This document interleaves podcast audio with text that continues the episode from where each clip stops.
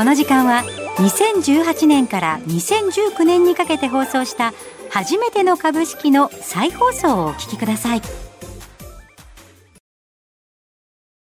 初めての株式。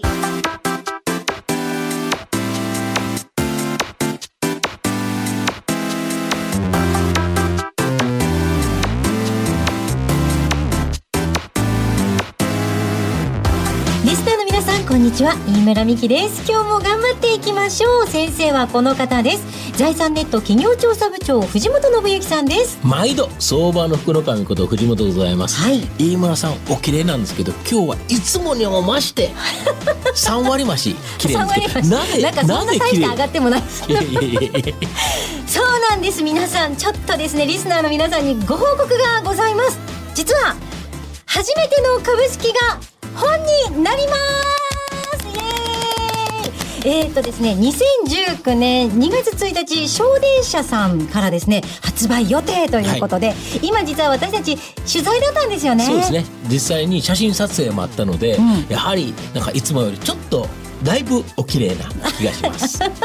笑顔で言ってくれてますけどそれもうどんな言い回ししても私ちょっとだけ傷つくみたいな。でもありがとうございました、はい。えーぜひ皆さんも楽しみにしていただけたらなと思います。詳細また、えーいずれお伝えしたいなと思います、えーさてこの番組では株式投資について気にはなっているけれど始め方がわからない。マーケットを超初心者でも楽しく学べる株式投資のいろはを毎回レッスン形式でお届けしていきます。それでは初めてだらけの15分。 Let's go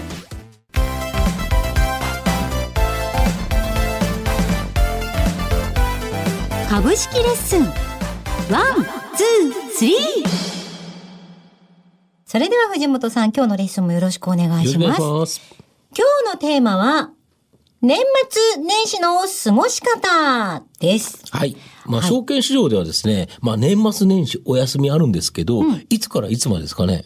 えーっと、うん。普段は？普段は30日でしたね。はい。が12月30日。日が大納会。はいそして3日ぐらい休んで、うんえっと、い3日？えっと、年始3日ぐらい休んで、1月4日が第8回。そうですね。はいまあ、年4日ですけど、31日が休みだから、4日間ですけどね。4日間休んで4日間休んで、えっ、と、1月4日なんですけど、まあ、今年はですね、この30日が日曜日になっちゃってるので、まあ、28日が大納会。6日だから、今年2日多いんですよねほ。ぼ1週間ぐらい市場がお休みになるということですね。はい。で、ニューヨーク市場は1月1日、元旦はお休みなんですけど、はい通常2日以降はですね、取引しちゃってるので、2、3と、あの、ニューヨークは先にやってるんですよ。こと？こんなに長く休んでるのって、あの、先進諸国で日本だけなんですよ。へえ、そうなん三ですね。が日を休むっていうのは日本だけなんで、だから、結構ですね、ここで大きくマーケットが動く可能性があるっていう感じですね。ただでさえ最近だって海外に影響をだいぶ日本市場を受けているというのをよくラジオで聞きます。はい。とすると、どういうふうになりますか？大納会。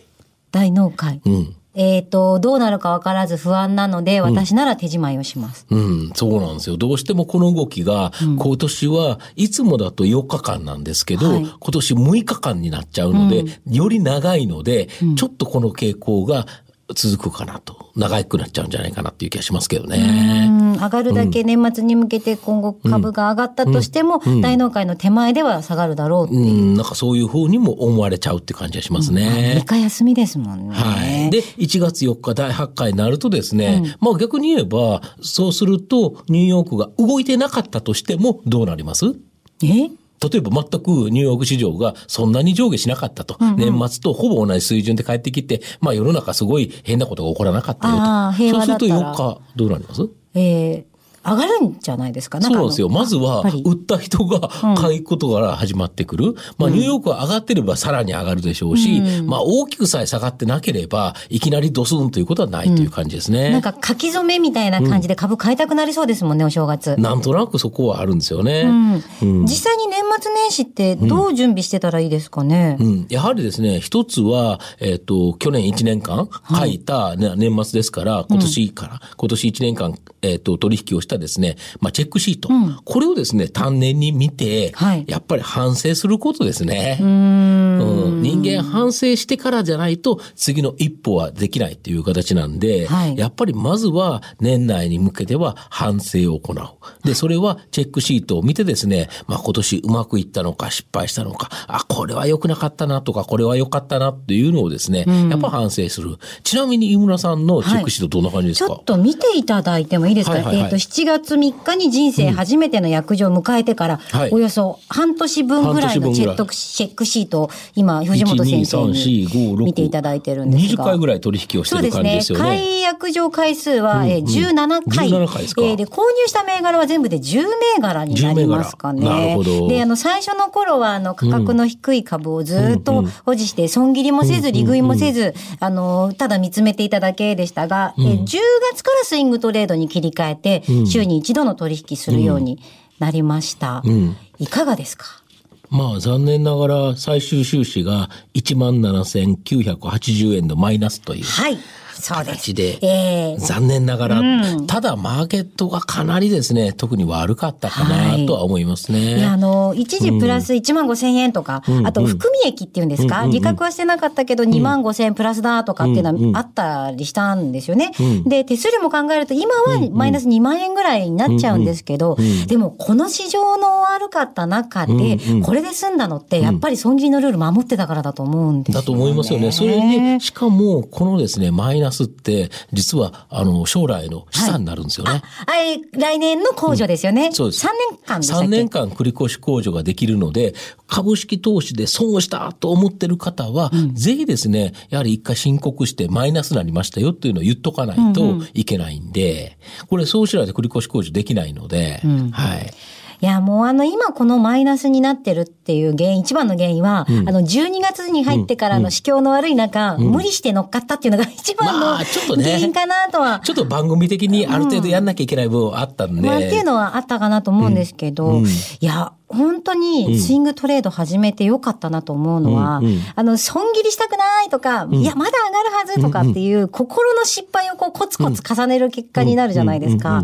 で、で、その結果、いくら自分の銘柄に自信があったとしても、下降トレンドを見くびってはいけないと。そうなんですよ。下がっていくと、そのまま下がっていく傾向があるので、もしこれ途中の銘柄持ってた、今持ってたら、はい。もっと大変なことになってるやついっぱいですよね。本当にそうなんです。ああ、売っておいてよかったっていうことの方が多いんですよね、やそうなっぱり。んですよ。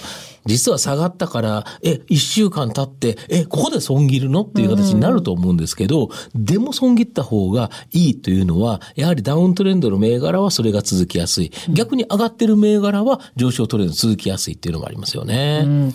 で、あの、日記もつけてたじゃないですか。で、あの、運用チェックシートつける前は、あれでいろいろチェックしてたので、ただでも読み返してみると、ただ一喜一憂してただけというか。感想を書いてるっていう形になるので、次にやはりチャレンジできるような、やっぱ勝った理由っていうのがやっぱ明確になってないと、それが間違ってるのか、うまくいったのかが、それは分かんないっていうのもあるので、っていう感じですかね。そうなんです。あの、運用チェックシート、あの、これ後でブログに載せていこうかと思うんですけれど、一行でなぜ買ったかっていうのを、このエクセルのマスに収まるように書くので、割と明確に、書くんですよね。はい。うん。わかりやすく書いたりとかするので、すごくわかりやすいですね。なんか大事なのは、あの、一喜一憂を記録するのではなくて、こう、きちんとしたタイミングで資産を増やすことができるように、どうしましょうかっていう表作りが、そうですよね。なんかこれならできるなと。業績期待、チャート下げ止まりとかって書いてますから、はい。そう、そう思って買ってるのに、こうだったということがあると、はい。あ、そっか、下げ止まりだと思ったところは実は違うかったんだという、うん。ところですよね。いや、もうまさにそうでした。でもこうして小さく、あの、半年かけて失敗したり成功したり繰り返した、っていうのは本当に素晴らしい経験だったなと思うのは。そうですね。この経験を、うんやっぱり来年設けないと、やはり活かせたと言いづらいんで、はいやっぱりそれは来年に向かってチャレンジ。はいだから、まずは今年の反省を行う。で、来年に関しては、まあ、どういうような全体の相場感、えっ、と、要は世の中の流れが一体何に向いてるか、というのは、やはり1月の年初のですね、日経新聞にいろんなこと書いてるんですよね。要は、2019年にあることっていうのは書いてますよね、大体。はいはいスケジュールがあったりとか、あとは、例えば、えー財界の人たち、まあ、著名な人たちが、えっ、と、日経平均の値幅を予想してたりとか、活躍銘柄、大体当たらないんですけどね。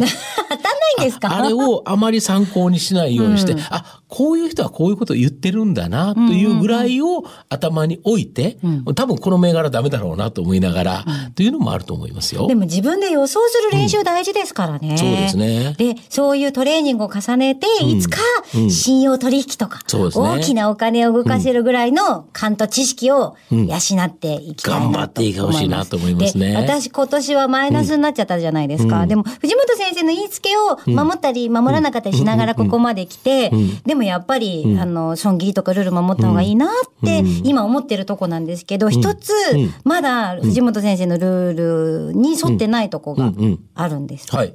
複数単元買ってないんです。そうなんですよね。ここは結構難しいのと、はい。やはり投資金額がある程度小さいと、買える銘柄が限定的になっちゃうんですよね。そうすると、定株だけにもともと絞られちゃってるんですよね。はい。そうすると、そういうのが来ない相場だと、いくらその中から選んでても、なかなかうまくいきづらい。っていうのは正直ですよね。そうでした。なんかだから資金が小さい中で勉強はしてきた。よそれではそれですごく良かったなと思うんですけど、ちょっと来年は、えっ、と、資金もうちょっと増やしまして、どんと、あの、2単位買うとか、あともうちょっと大きな株を買ってみるとか、えっ、と、そういう方向性でまたそのチャレンジをですね、うんしていきたいなと思いますので、はい多分私2019年いい感じになると思うので。儲かると思いますよ。はい。はい。ぜひですね、いいご報告皆様にしていきたいと思いますので、えー、2019年もよろしくお願いいたしま。いえさて本日もですね、えーいくつか銘柄の方ご紹介させていただきましたが、えー私が考えました銘柄となっておりますので実際の投資のご判断はご自身でお願いをいたします。ということで藤本さん、はい今年の放送は今日が最後となりそうます。なんですよ。寂しいですが。ね。はい、えー今年の放送いかがだったでしょうか。2019年は1月9日水曜日からとなりますので来年はその日に皆様ぜひお耳にかかれたらなと思います、はい。藤本さんちょろっと感想どうですか？1年。そうですね。非常に楽しいただマーケットとしてはちょっと苦しい1年だったかなと思うんですけど、逆にこの一一あの苦しい1年で飯村さんが成長したので 2019年の飯村さん、期待したいなと思いますね。はい、私も自分の未来に超期待をしながら2019年迎えないなと思います。来年も皆様よろしくお願いいたします。それではここまでのお相手は藤本信之と飯村美希でお送りしました。たくさんの初めてが分かるようになる15分間。来年もお楽しみに。初めての株式今日もお聞きいただきましてありがとうございます。えー私も2年前の自分を思い出しますね、えー聞き直ししていると意外と忘れてることも多いですね。えーさてこの番組ですが全55回分を週1回のペースで1年間放送配信していく予定です。投資をまだやったことがない方も初心者の方も経験者の方だってもう一度聞きたくなる場面ってあると思うんですよね、えーそこでおすすめなのはいつでも好きな時に繰り返し聞けるポッドキャストです。ラジオ日経初めての株式番組ウェブサイトそれからアップルやスポティファイなどからもお聞きいただけます。そしてもう一つおすすめさせてください。この番組なんと書籍化もされているんです。